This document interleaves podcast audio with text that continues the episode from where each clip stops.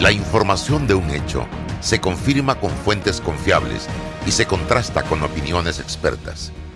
Investigar la verdad objetiva de un hecho necesita credibilidad y total libertad.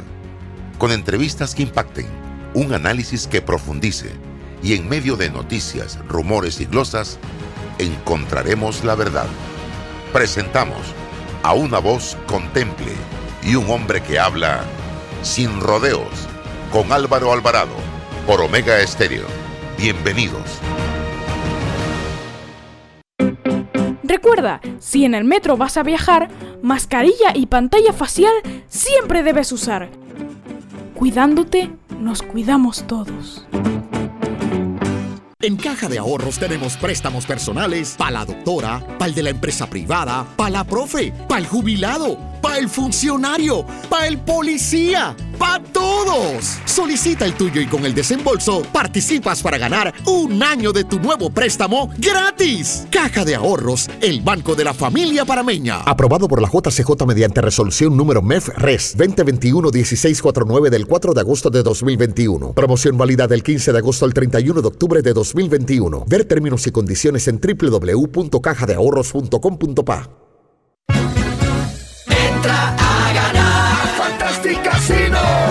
Esta semana entra a ganar a Fantastic Casino con las mejores promociones y el mejor entretenimiento. De lunes a viernes, bonos por jugar con más de mil por cliente a la semana. Sorteo de billete todos los viernes y la tarima virtual de lunes a viernes está mejor que nunca. El Fantastic Rewind en pantalla. El lunes, Aldo Ranks. El martes, Kenny y Kiara. Y el sábado, Ulpiano Vergara. Y en vivo para todos los Fantastic Casinos, jueves, show de stand-uperos con sangría gratis para las chicas de 6 a 8 de la noche. Y en vivo para todos los Fantastic Casinos el viernes, la presentación de La Cachamba.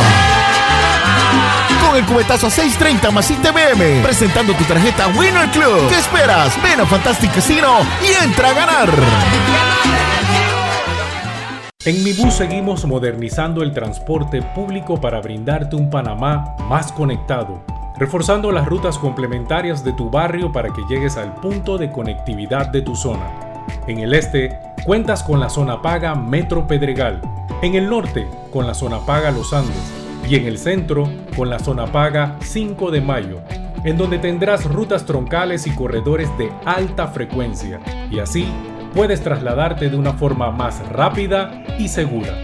Sigue avanzando en tu viaje realizando el transporte gratuito y aprovecha todos los beneficios en tiempo y dinero. Y recuerda, no bajes la guardia contra la COVID-19. Al viajar con nosotros, usa tu mascarilla, pantalla facial y gel alcoholado. Mi bus, la gente que mueve a Panamá. La información tiene diversas fuentes y opiniones.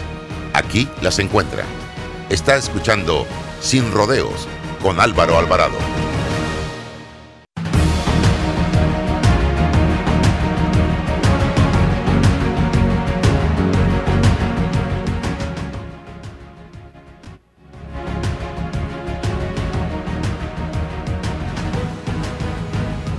¿Qué tal mis amigos? Tengan todos muy buenos días. Sean todos bienvenidos a Sin Rodeos a través de Omega Estéreo, emisora de cobertura nacional.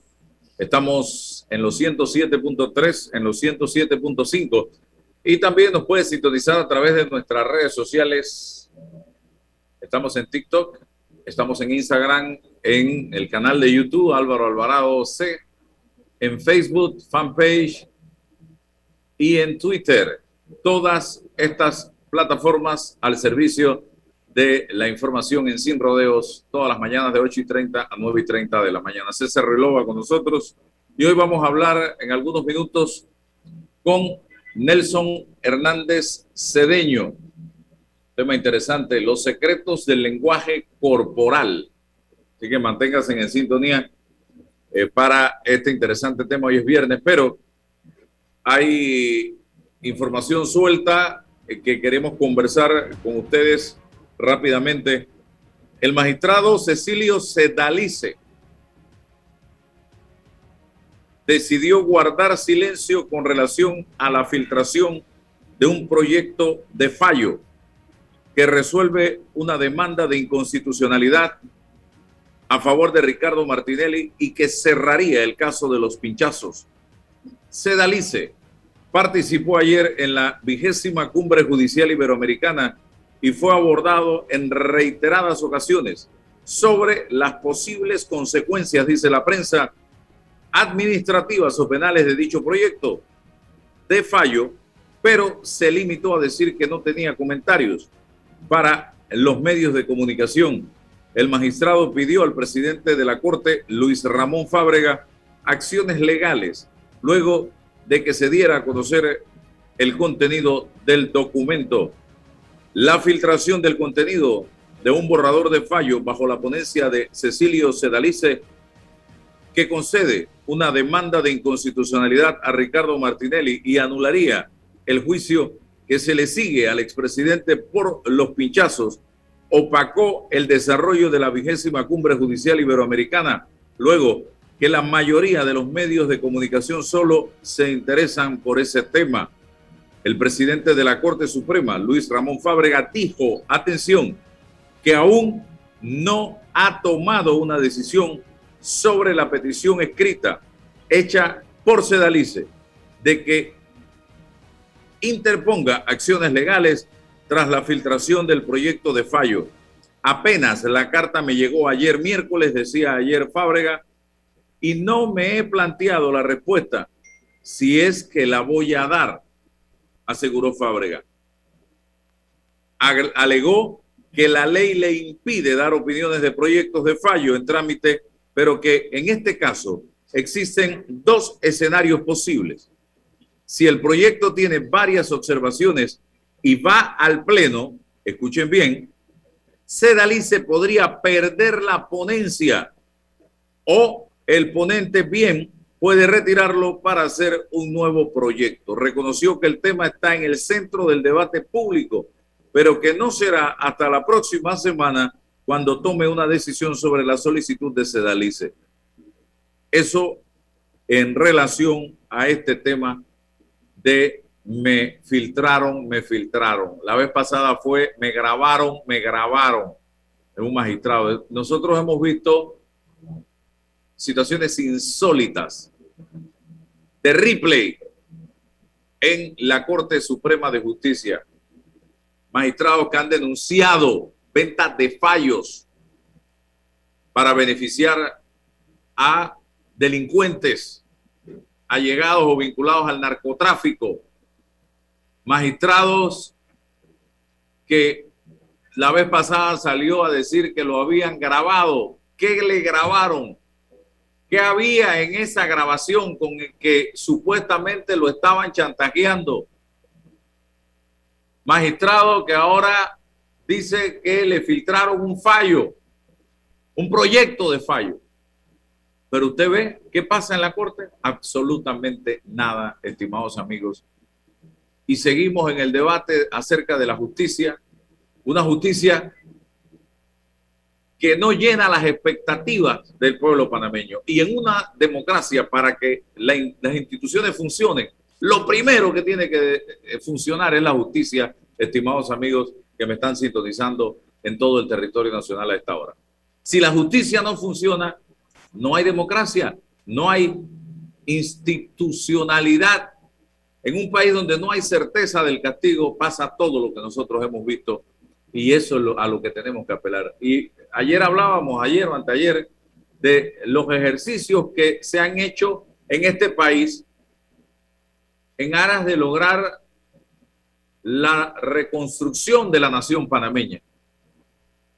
Pero son, han sido ejercicios tibios, sin ningún sentido o compromiso de patria realmente, César.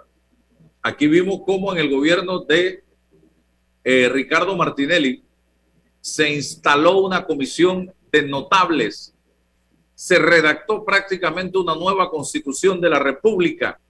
Allí estuvo Esmeralda Rosemena de Troitiño, estuvo Ítalo Antinori en un rato, eh, eh, estuvo el señor eh, Gardo Molino Mola y estuvieron otras personalidades de la política y de la ley y de la, de la abogacía panameña. ¿Qué pasó? Cuando termina el documento, un documento riquísimo, el presidente de turno dijo, no me gusta. Y ahí lo archivó. El esfuerzo, el trabajo de un grupo importante de panameños, lo archivaron. No hicieron nada. Allí se perdió el compromiso y el sentido de patria. Luego vino Juan Carlos Varela con una promesa de una constituyente. Ya ustedes saben en dónde quedó esa constituyente. En una letrina, porque no hizo absolutamente nada, no quiso hacer absolutamente nada. No quiso hacer absolutamente nada. No, se burló de nosotros. Luego vino el señor Cortizo con un macarrón sin salsa, diría yo. Porque primero decía que una reforma constitucional, luego dice que lo que el país quisiera presenta una, una intención de reforma constitucional. Eso murió en la víspera, en la asamblea, y no hizo el menor esfuerzo. El menor esfuerzo cuando un ser humano nace, se arrastra un poquito, luego gatea, luego camina y luego corre. Aquí ni se arrastraron para intentar gatear, ni siquiera, porque no había compromiso ni amor de patria. Y prefirieron seguir transitando por el país de la constitución de 1972 con algunas reformas que se han hecho o parches. Se hace el ejercicio de intentar un grupo de panameños a través de diferentes organizaciones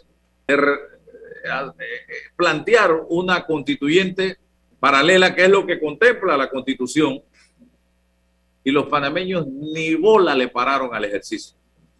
No hay un país consciente de la necesidad de hacer cambios estructurales profundos para que esto comience a funcionar Hoy el país espera a través de un supuesto pacto del bicentenario cambios importantes. Usted forma parte de ese ejercicio, don César. Yo respeto muchísimo a las personas que participan porque tienen esperanza, porque tienen fe. Pero yo siento que si no hemos logrado enfocarnos en cuatro o cinco temas importantes en este país entre el primero de julio del 2019 y hoy que estamos a 22 de octubre del 2021, imagínese usted que salgan de esa propuesta del Pacto del Bicentenario 3.000, 4.000 temas que abordar como país. Tampoco lo vamos a hacer. el, el tema de la Caja de Seguro Social no va para ningún lado Miren cómo ha quedado el tema de la reforma constitucional. Entonces andamos a la deriva, siento yo, hoy día como país. Y no hay liderazgo, no hay orientación, no hay debate, no nos ponemos de acuerdo. Todo el mundo anda dividido y esto realmente es preocupante. Y me preocupa más por esos dos hijos que tengo en la casa, que son los que tienen más futuro que nosotros lo que le estamos heredando. Don César Ruiz Buenos días, Álvaro. Feliz viernes. Buenos días, don Nelson Hernández. Seguro que luego en esta tertulia va a poder descifrar los secretos de nuestro lenguaje corporal cuando hablamos de política, cuando hablamos de institucionalidad y cuando hablamos de justicia. Precisamente, em, cuando hablamos de justicia utilizamos una especie de estribillo y al final sigo proponiendo, ¿y eso qué significa? ¿De dónde sale? Y solo en este país hablamos de justicia cuando llega el momento de nombrar dos magistrados o un magistrado de la Corte Suprema de Justicia. Y con esa designación y con ese nombramiento nosotros pensamos que las cuentas están saldadas en materia de justicia. Craso error, terrible error como país pretender que con la renovación de las cabezas de la Corte Suprema de Justicia vamos a resolver un problema tan estructural y tan profundo y tan agudo en materia de justicia. Eso apenas es un elemento, es un elemento eh, que es significativo, por supuesto, porque esas personas pudiesen aportar, pero aportar a qué cosa? Aportar al aparataje de lo que significa la administración de justicia. Y pongo un ejemplo puntual para el debate, don Álvaro, cada vez que nosotros vamos a hablar de justicia. Fíjate que ayer quizás se aprobó en primer debate el presupuesto general de la nación. ¿Qué pulso, qué, qué, qué poder? ayer, ayer lo aprobó el, el, el, gabinete. Eso va ahora para la Asamblea. Entiendo que llegó a la, Comisión de, de, Presupuestos y fue aprobado. ¿De una vez? Sí, ayer mismo. Ayer, mismo lo aprobó, lo aprobaron en, eh, eh, en, primer debate. Así que va a pasar al segundo debate. Con, pero con qué, mira que vamos a hablar de justicia, con qué fuerza el magistrado presidente de la Corte Suprema de Justicia, que termina su periodo en diciembre, puede presionar, puede sustentar un mayor margen presupuestario para el Poder Judicial? Ninguno. Funcionalmente ninguno. Ya está de salida. ¿Qué, posibilidades institucionales tiene la Corte Suprema de Justicia institucional para poder presionar? Va a trabajar con un presupuesto escuálido para el 2022 entonces sería la, nueva cabeza de la Corte cuando llegue en enero la que tendría, ¿qué, puede hacer? Pedir recursos extraordinarios en su momento. O sea, bueno, vio, que tenemos en lo funcional para el aparataje de la justicia discutir y buscar salidas para mejorarla. Pero es que solo nos quedamos, insisto, en los asuntos de los nombramientos, los casos de alto perfil que son importantes y yo los invitaría un día por la Corte Suprema de Justicia para, que veamos cómo funciona, qué hay allí, los, los, casos diarios que no, no, no, no, se dan abasto los funcionarios. Hay audiencias en cualquier de, cualquiera de los sistemas para el 2022-2023. Y bueno, eso también es justicia. Bueno, hay que hacer una revisión y examen profundo, profundísimo sobre modernizarla, sobre transparentarla, sobre darle hegemonía y darle independencia. Y sí, preocuparnos quienes llegan allí, pero preocuparnos de la casa institucional que es la Administración de Justicia en todo su aparataje.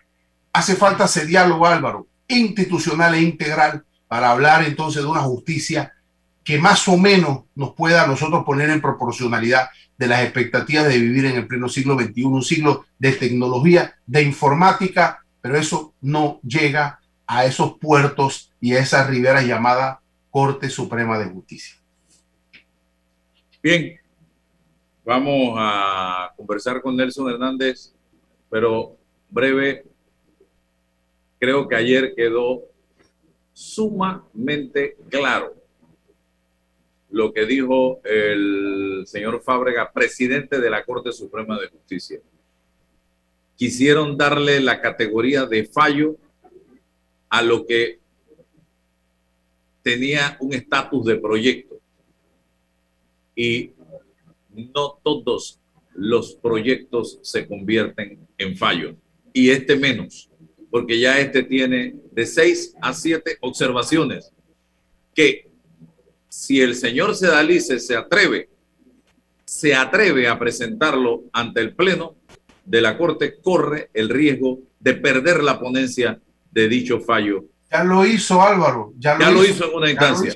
Ya lo hizo. esta es la segunda vez y esta vez no se ha atrevido a presentarlo ante el. Él, él dio una declaración última en, a, un, a un periodista TVN y dijo: Ya eso está en el Pleno, hay que discutirlo.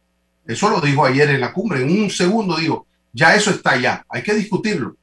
Álvaro, eh, o sea, el problema es del, proyecto que no es fallo, pero sigue siendo un proyecto y un documento, desde mi punto de vista, que tiene que tener algún grado de integralidad, porque no solamente ese, es cualquier Álvaro. Si decidan, decidan. eso es lo que corresponde. Eso es lo que corresponde.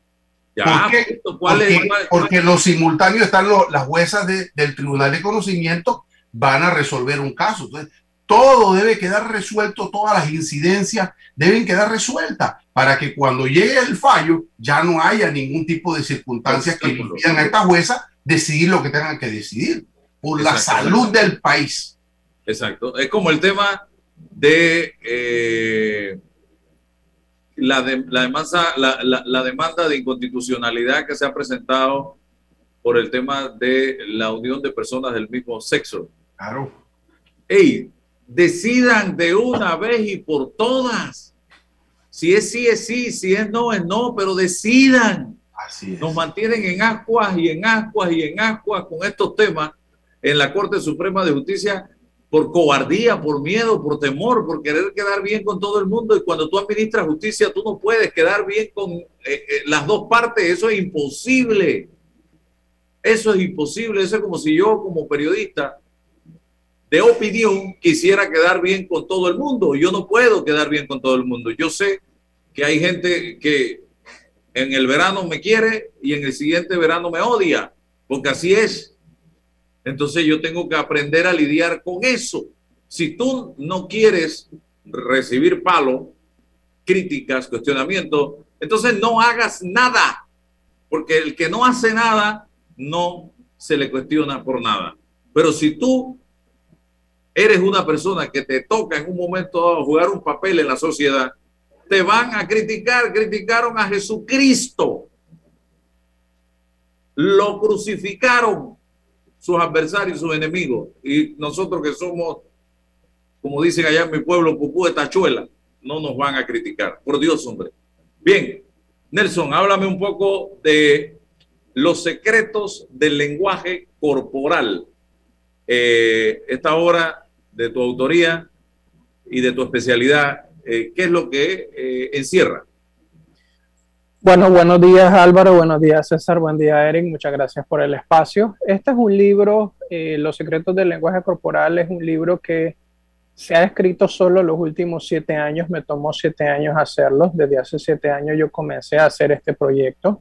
Y se escribió solo sin, sin saber porque yo aportaba a suplementos como Martes Financiero y hoy aporto con artículos en la Estrella de Panamá. Y yo fui guardando todos esos artículos y con el tiempo eh, me di cuenta que tenía un, un, cuerpo bien interesante de, de, artículos y decidí un día sentarme, ordenarlos, reestructurarlos, porque obviamente un artículo de, de, periódico de dos páginas no puede ser un capítulo. Entonces, reestructurarlo y me doy cuenta, me di cuenta que tenía suficiente material para un libro de 222 páginas. De hecho, todavía tengo material para un segundo libro de otro tema muy interesante que ya lo estoy pensando. Y este libro, ¿por qué lo hice? Hay mucha, eh, mucho desconocimiento con respecto a la comunicación no verbal.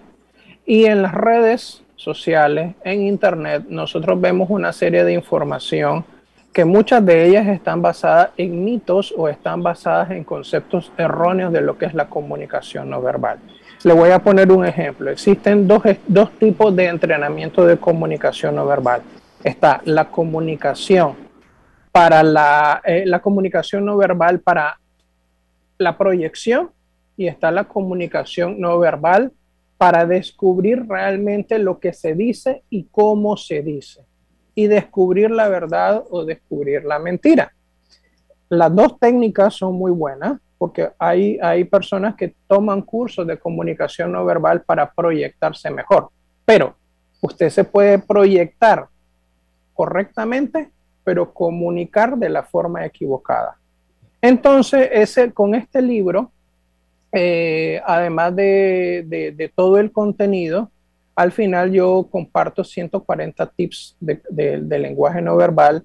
Eh, el libro entre otras cosas, está basado en no solo en mi experiencia, en investigaciones, porque hay algo que desde ya podemos decir, que el lenguaje no verbal no es que me pareció, intuí, creí. El lenguaje no verbal es ciencia. El estudio del lenguaje no verbal es ciencia y está basado mucho en ciencia y está basado mucho en cambios fisiológicos.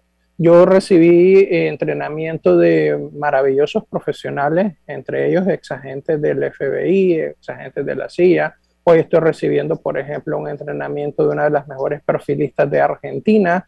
Eh, a través de ella eh, también conocí a otros exagentes del FBI, como por ejemplo Joe Navarro, que fue el que perfiló a Saddam Hussein.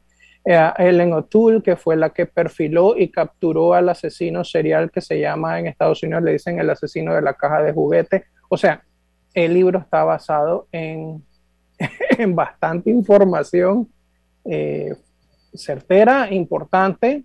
Fíjese que la primera remesa del libro se vendió a su totalidad, ya en camino viene la segunda remesa del libro, me lo han comprado abogados, me lo han comprado periodistas, me lo han comprado gente de la comunicación. Yo particularmente he tenido la oportunidad de entrenar a los perfilistas del aeropuerto de Tocumen, a gerentes de la superintendencia de banco, a gerentes de, multinacionales, porque este tema de comunicación no verbal la gente piensa que solo es FBI, CIA, espionaje, seguridad. No, esto incluso trabaja para departamentos de recursos humanos, para saber en una entrevista de trabajo eh, tener una guía más certera de quién, a quien tengo enfrente. Y le voy a poner... En la entrevista de trabajo me han dicho a mí profesionales que todo el mundo miente.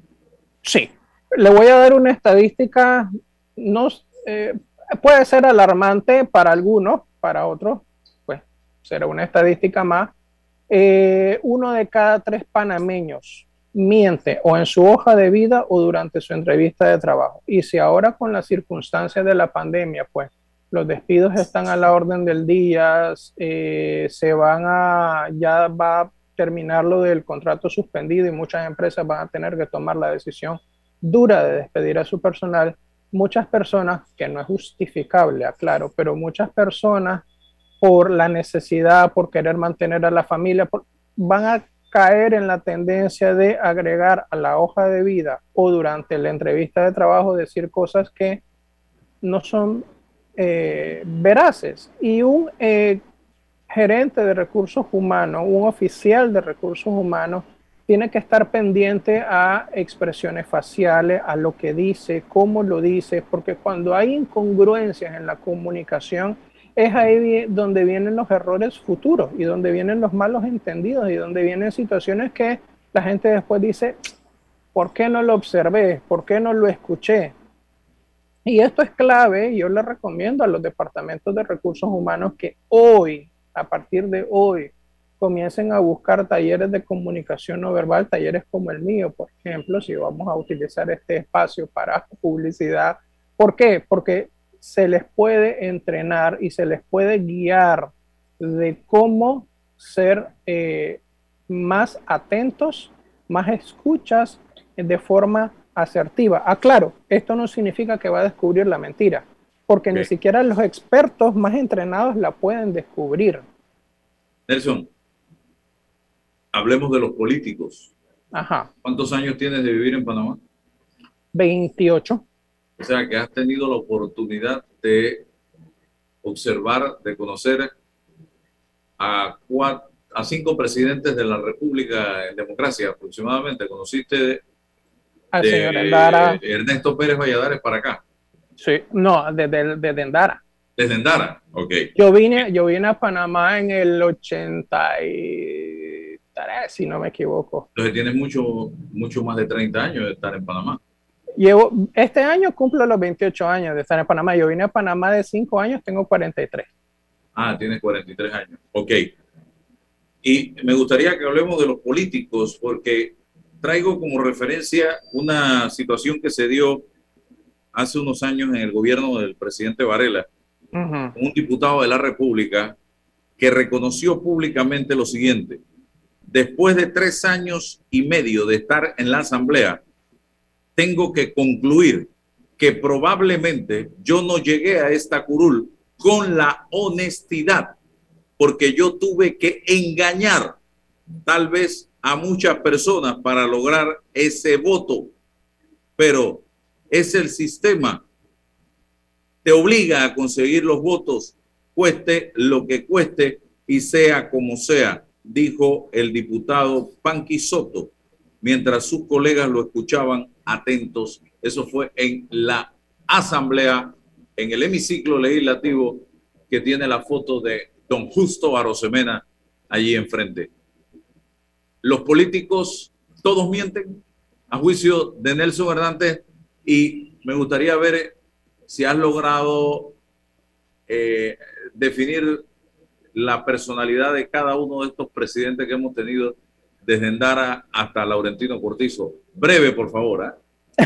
ok, bueno, vamos a tratar de ser breve porque esto sí es, sí es un análisis bastante complejo y extenso. A ver, eh, la mentira no depende de una, de una profesión en particular. Lo que pasa es que los políticos, los periodistas son gente que está muy expuesta a los medios y le es eh, más fácil caer en ciertas circunstancias. Ese famoso dicho que dice que el fin justifica el medio no debería ser así, porque si usted tiene ética, si usted tiene transparencia, si usted tiene una integridad y si usted tiene una moral que viene desde el hogar, ¿ok?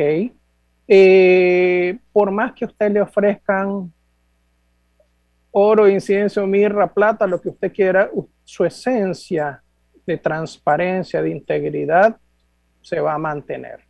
¿Ok? Esto es algo importante. Casualmente ahorita estoy leyendo un libro de Robert Herr, que es el padre de la psicopatía. Él, y gracias a él existe una tabla que perfila los niveles de psicopatía. Y él habla de que, por ejemplo, los psicópatas están plenamente conscientes de sus actos. Lo que no tienen es conciencia moral. Y aquí viene la parte interesante, Álvaro, eh, y esto puede ser general.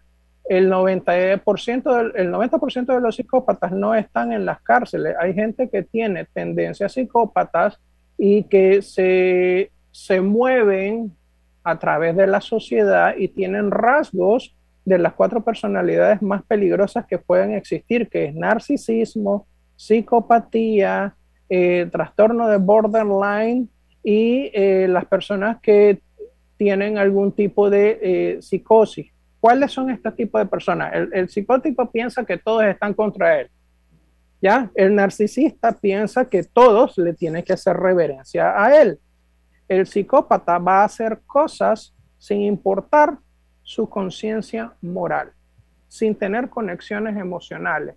Y, por ejemplo, el de trastorno borderline va a hacer cosas un día, como usted acaba de poner el ejemplo, un día lo están amando y al día siguiente lo están odiando. O sea, tienen una, una, una eh, diferencia emocional abismal entre lo que hacen, lo que dicen o lo que se presentan. Entonces, ¿qué sucede?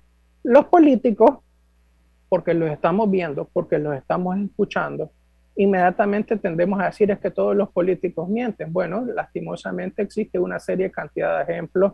Eh, yo le puedo hablar desde Donald Trump, Obama, Clinton, eh, puedo ponerle políticos como Daniel Ortega, como Maduro, como, o sea, y la lista sigue, sigue, sigue como Putin. Lastimosamente, la integridad, eh, a veces la gente anda en una línea muy fina y se le olvida la importancia que es la integridad cuando usted es una figura pública.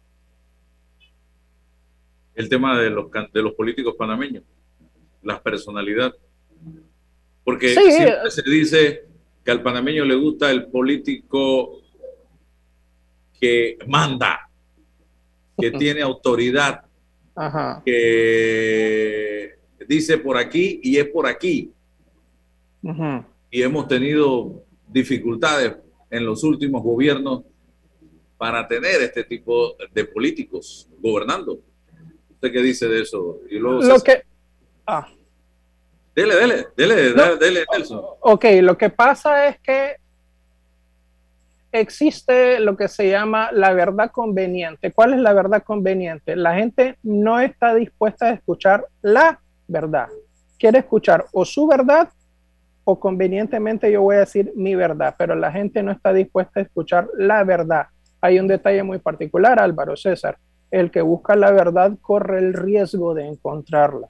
Y eso lo dice Manuel Vincent.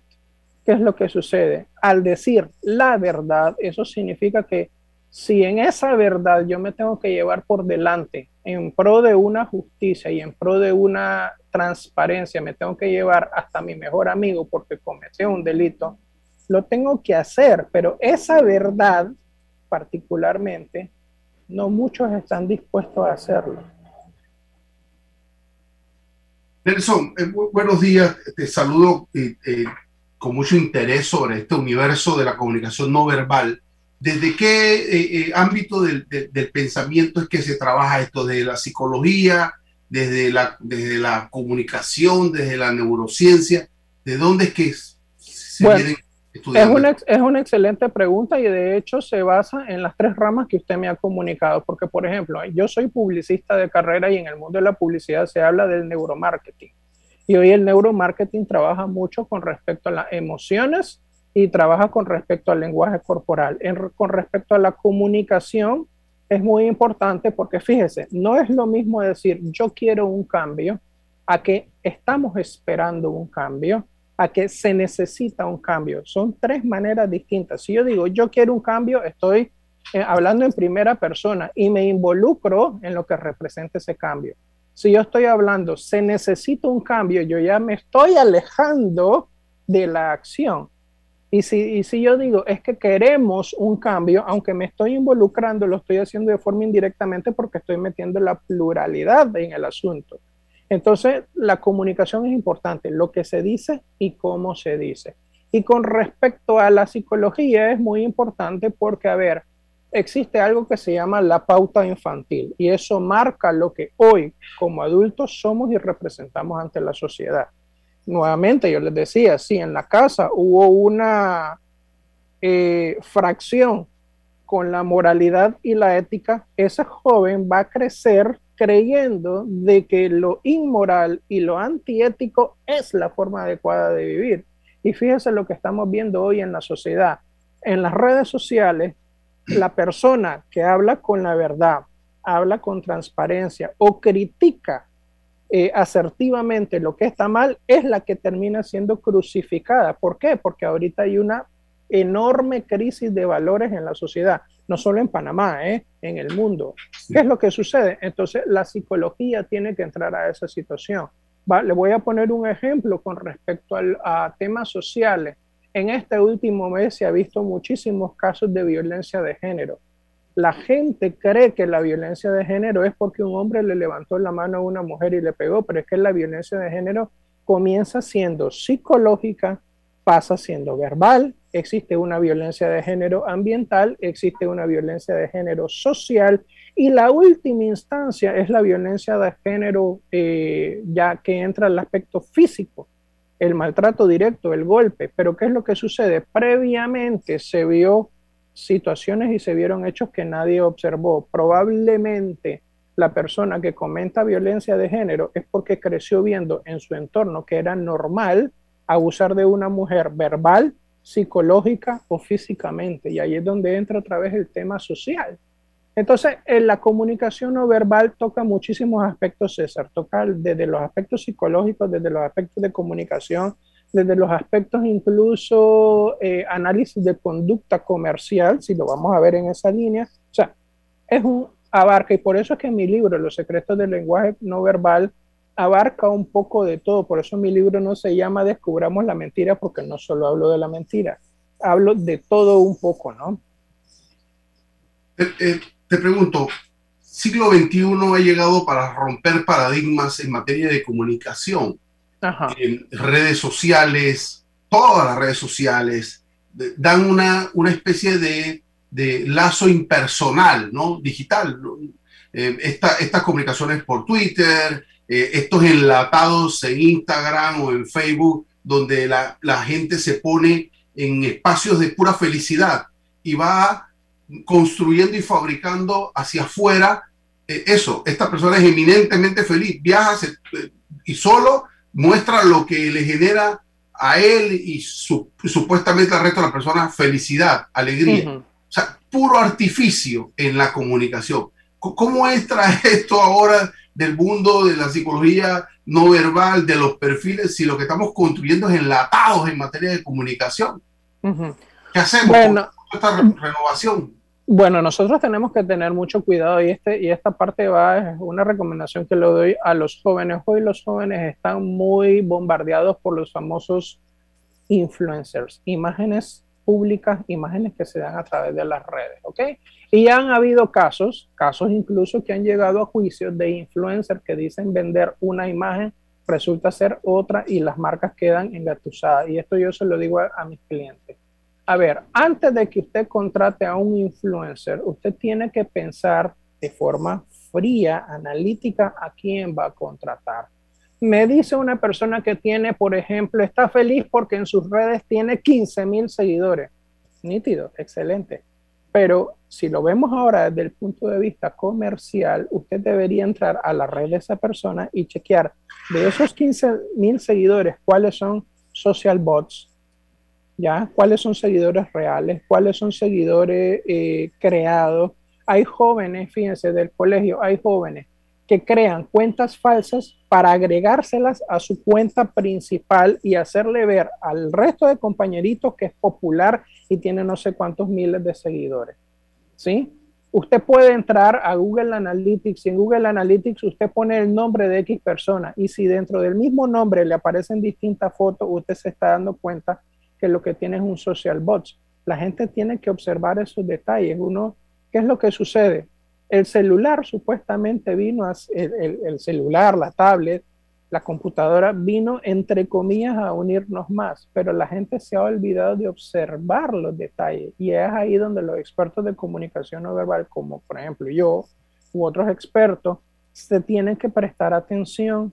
Yo tengo que prestar atención a lo que se dice, a lo que se pone, a lo que se observa, a lo que se comparte, porque hoy la gente comparte su vida en las redes para comercializarla y no para vivirla.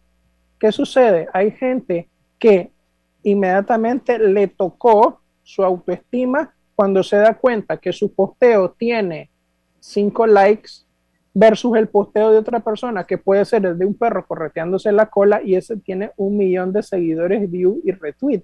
Y entonces la pregunta del millón de dólares que yo le hago a los expertos de comunicación, colegas míos, ok, ¿qué es el contenido? El contenido de un perro correteándose la cola es más importante que el contenido que estamos compartiendo esta mañana, hoy, a través de las redes y a través de la radio. No, pero resulta que el perro correteándose la cola va a tener más éxito que el que nosotros estamos aportando en estos momentos en las redes. La pregunta es, ¿qué mensaje es el que queremos dar? qué mensaje es el que necesitamos observar. Y ahí es donde yo le digo a los padres, sean atentos qué es lo que sus hijos revisan. ¿Por qué? Fíjense, los casos de suicidio que se han dado en los adolescentes es porque siguen a veces, a veces, a falsos eh, exitosos de la vida y comparan su vida con la de ellos. Por ejemplo, quieren comparar la vida de una Kim Kardashian que tiene no sé cuántos millones de seguidores con la de ellos y se sienten mal cuando se dan cuenta que no tienen los likes que tiene Kim Kardashian. Kim Kardashian tiene la culpa. No, ella está haciendo su vida y ella está trabajando. Lo que pasa es que nosotros hemos olvidado el, algo muy importante y es trabajar nuestra autoestima. Autoestima que se refleja en nuestra comunicación no verbal. El Instagram se ha convertido en un mundo de fantasías, de mentiras, de hipocresía. El mundo ideal, y ese mundo no lo vive nadie, porque eh, eh, en las parejas hay problemas, hay diferencias, hay dificultades. Yo le soy sincero, yo no conozco una pareja que no tenga diferencias en un momento dado de la vida. Eh, que tenga un, ser humano que no se caiga y no se levante, y vuelva y se cae, y vuelva y se levante, que, que el ser humano que sufre, que llora, que ríe, eh, si, uno no vive por estas experiencias o no pasa por estas experiencias, no es ser humano, es un robot. Entonces, a veces tratamos de que el Instagram refleje una vida que no es la nuestra. Sí. Una vida de fantasías, de mentiras, de hipocresía. Y eso yo en lo personal no lo comparto. Eh, se dice que los niños y los borrachos no mienten, que dicen siempre la verdad. Eh, también he leído que en una conversación de 15, 20 minutos, cualquier persona te pega tres o cuatro o cinco mentiras. Hablemos de esto. Ok, vamos a comenzar con los niños. Esto es muy importante. Y los niños, a ver, los niños aprenden a través de algo que se llama las neuronas espejo. Ellos van creciendo y van replicando lo que los adultos o su entorno hagan o hacen. ¿Qué es lo que sucede? Eh, El niño, un niño de, esto ya está científicamente probado, un niño de menos de 5 años no puede mentir. ¿Por qué? Porque no sabe, no conoce el concepto de la mentira. Como no conoce el concepto, obviamente no lo puede, no lo puede replicar. Que es lo mismo, por ejemplo, de que por qué los niños rompen las reglas, porque no saben que existen. Entonces, ¿qué es lo que sucede en el tema de la mentira? Los niños de menos de 5 años no saben mentir, no pueden mentir. La mentira la van aprendiendo a través del adulto. Ah, es que ya sonó el teléfono, te llamó, eh, te llamó la mamá de mi papá. No, no, no, dile que no estoy. No, no, es que fulanito de tal, mira, es que me voy a cruzar la luz roja porque eso dice que me apure porque tengo que...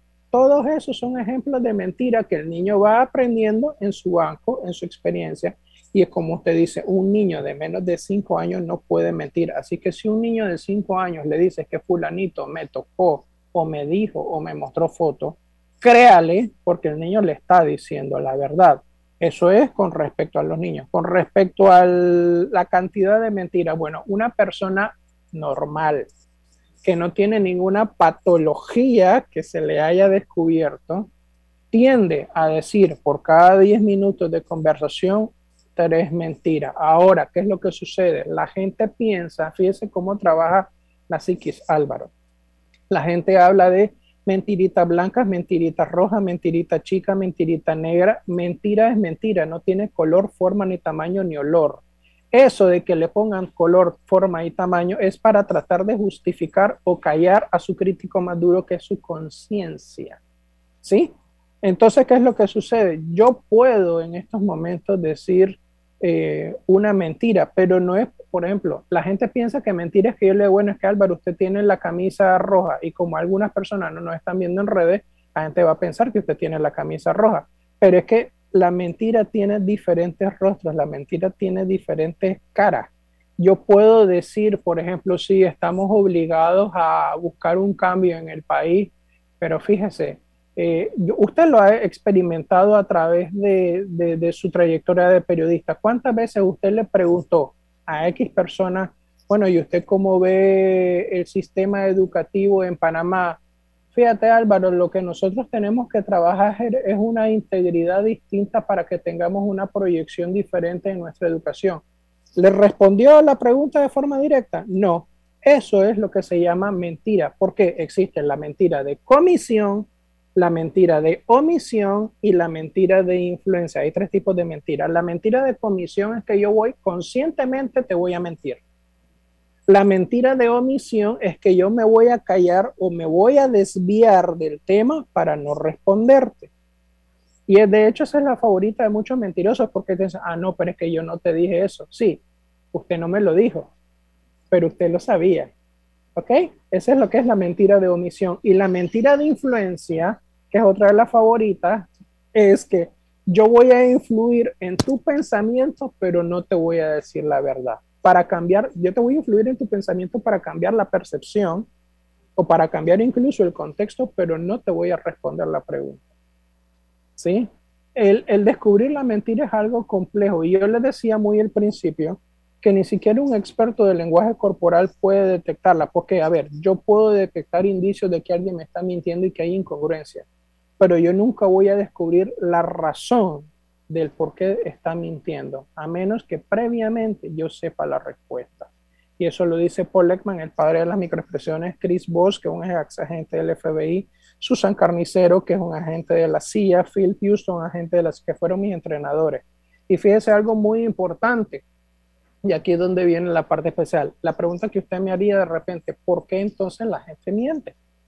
Ok, mienten por tres razones por temor al castigo, por temor a la crítica social o por aparentar algo que no es. Y en esta última, por ejemplo, ahí va metido la parte de eh, los influencers, ahí va metido la parte de la entrevista de trabajo, yo voy a aparentar algo que no es para lograr un objetivo determinado por temor al que dirán, ah, es que como yo no tengo TikTok, yo no tengo, entonces yo prefiero decir que tengo TikTok, que tengo Twitter, que tengo Instagram para estar a la moda y que no se me critique. Yo prefiero no opinar con respecto a temas de valores y demás para que la sociedad no me critique y, sienta que voy en, en una corriente distinta de integridad. Eh, yo voy a mentir porque le tengo temor al castigo. La mentira es algo complejo y la gente piensa, ah, es que te estoy mintiendo. Eh, hay y hay muchos aspectos de la mentira, hay muchas técnicas para mentir. Eh, y aquí es donde los analistas y expertos en comunicación no verbal tenemos que estar realmente. yo sé que una persona es violenta sin, sin demostrar eh, signos de violencia? ¿Puedo determinarlo? Sí. ¿Esa persona es violenta? Sí, sí, sí, sí, totalmente. Por ejemplo, vamos a hablar de la relación de pareja, ¿sí? Ok. Eh, cuando una persona te cuestiona, yo he escuchado casos de chicas, de mujeres mayores, adultas, donde, por ejemplo, eh, la pareja le cuestiona, oye, ¿dónde estabas? ¿Qué estás haciendo? ¿Por qué estás hablando tanto tiempo en el celular? Es que te veo conectada. Te escribí un WhatsApp a las 10 de la mañana y me veniste a responder hasta la una. Eso es una forma de violencia. ¿Ya? es lo que se llama la violencia ambiental, cuando yo golpeo una puerta, cuando yo levanto la voz en un, en un contexto que no tengo por qué levantar la voz. Eh, si vamos a hablar de violencia social, cuando yo te quiero aislar socialmente, o sea, te cuestiono por qué salí, con quién salí, a qué hora salí. Eh, hubo el caso de una amiga muy, muy, muy querida que ella un día estaba tomando café y de repente se le apareció el tipo de la nada sin saber. Eh, entonces, todo eso son eh, señales de violencia que se van mostrando poco a poco cuando un hombre decide por ella, cuando un hombre le regala un traje de baño de X con textura, porque eso es lo que él quiere que ella use para que no se exponga visualmente. Todo eso son eh, señales de violencia. Antes son, por eso les decía, está la violencia psicológica, la violencia verbal y por último es que viene la violencia física pero todo, absolutamente todo nos genera señales, Álvaro. Lo que pasa es que la gente yo por si acaso, yo por si acaso, don Nelson, me voy a comprar un cronómetro porque antes de los 10 minutos cierro la comunicación porque viene la mentira. bueno, fíjese, usted tiene que estar muy atento a, a, las preguntas, hombre. Si usted hace la pregunta, hoy, ¿qué vamos a comer el día de hoy? Y, por ejemplo, que Álvaro Alvarado me diga, no, ¿cuál es el menú que tiene el día de hoy? Alvarado me diga, esto y esto y esto y esto y esto en el menú de su restaurante, perfecto. Pero si yo veo que en medio de la pregunta él se queda callado y de repente hay una contradicción verbal, por decirle, una, por decirle un ejemplo loco, digamos que Álvaro Alvarado me dice, es que hoy vamos a vender, no, este, eh, sancocho. Eh, ¿Por qué se ¿Y, ¿Y el libro dónde se, se obtiene el libro, Nelson? Ok, en estos momentos hay dos maneras de conseguirlo. Está la forma digital, usted me escribe a mi red social que es arroba Advertising, que es Instagram, o arroba Nelson Novad, N-O-V-A-D, Nelson Novad, que es en Twitter. Es más fácil encontrarme por, por Instagram, arroba Advertising. Eh, y yo le doy todos los datos y usted me puede contactar, le doy mi correo porque lo puede comprar de forma digital por un valor de 8 dólares.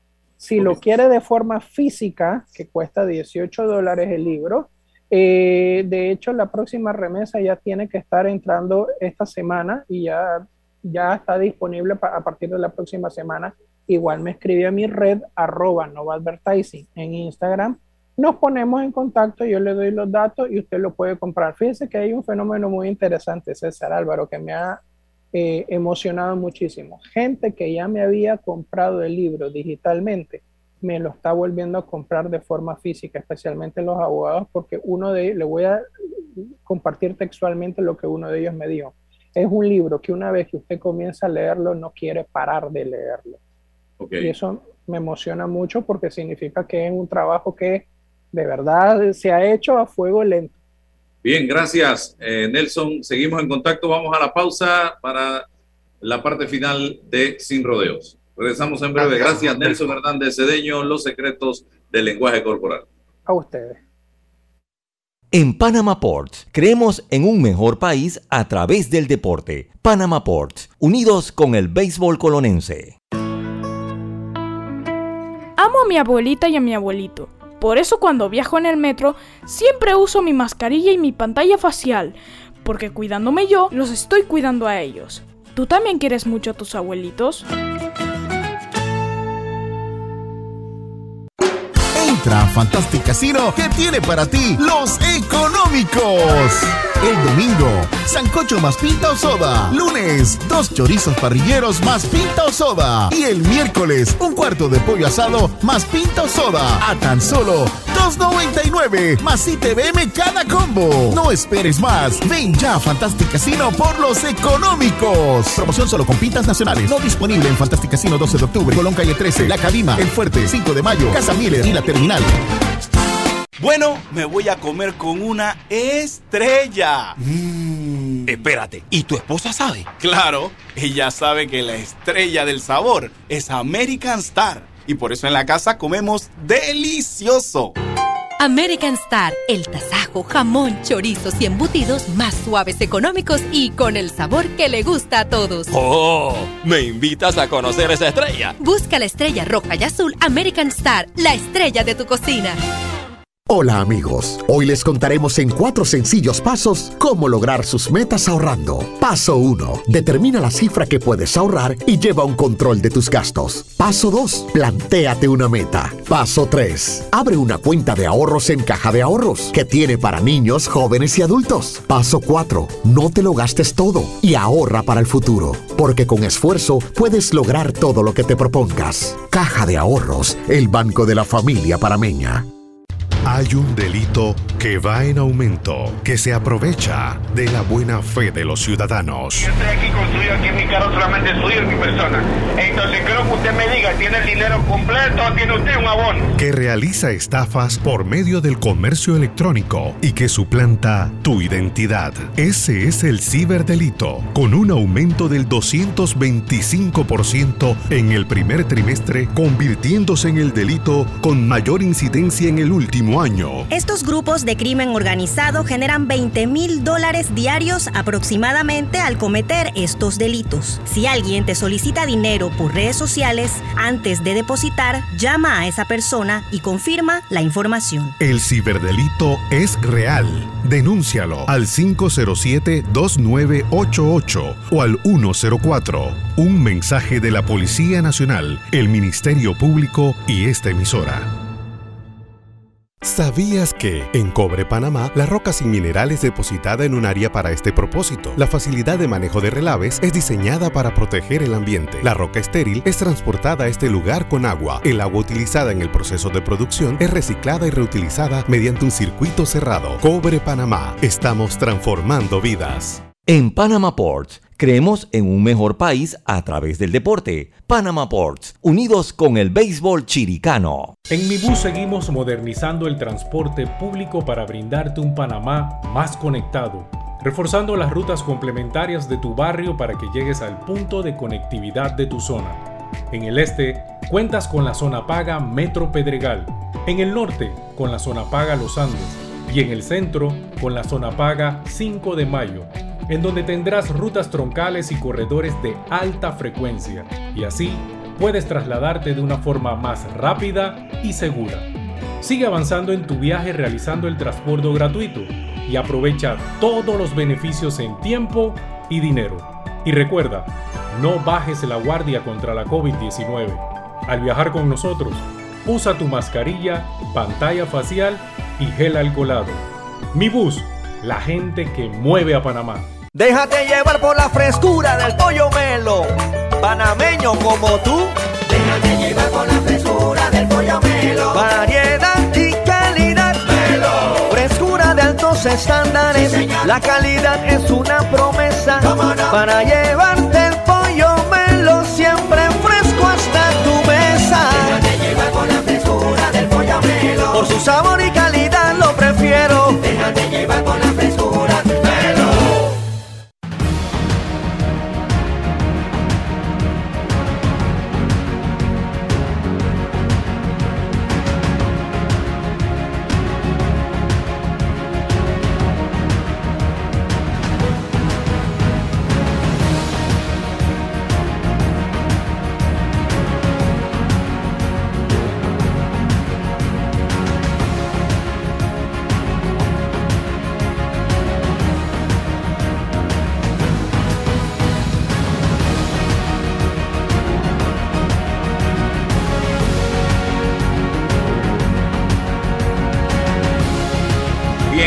estamos en el final ya. Quiero en este minuto que me voy a robar aplaudir de pie a la gran artista Odette Versailles, creo que se lee así, quien interpreta el papel de La Lupe en una obra que se está llevando en, a escena o que se está desarrollando en este momento, ya está en escena en el Teatro Nacional.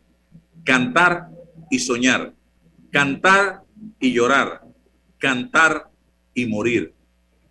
Estuvimos anoche en el Teatro Nacional con mi esposa y nos tocó disfrutar cada segundo de este tremendo espectáculo donde pudimos constatar allí sentados parte de la vida de esa gran cantante que con su singular estilo conquistó al mundo en la década de los 70 y tuvo al público en su puño.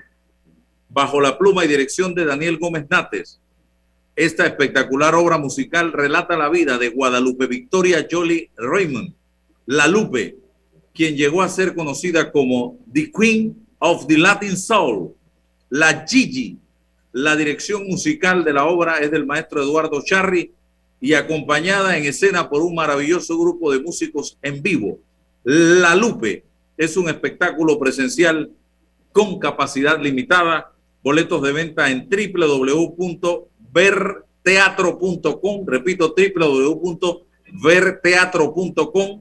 Y te digo de todo corazón, no te la pierdas. 100% recomendada. La Lupe en el Teatro Nacional. La artista fuera de serie, señoras y señores. Así que mi aplauso de pie y la invitación para que vayan a disfrutarla. Se acabó el tiempo, señores. Hasta, hasta el lunes. Que pasen excelente fin de semana y vayan a ver La Lupe al Teatro Nacional. Buen fin de semana. La información de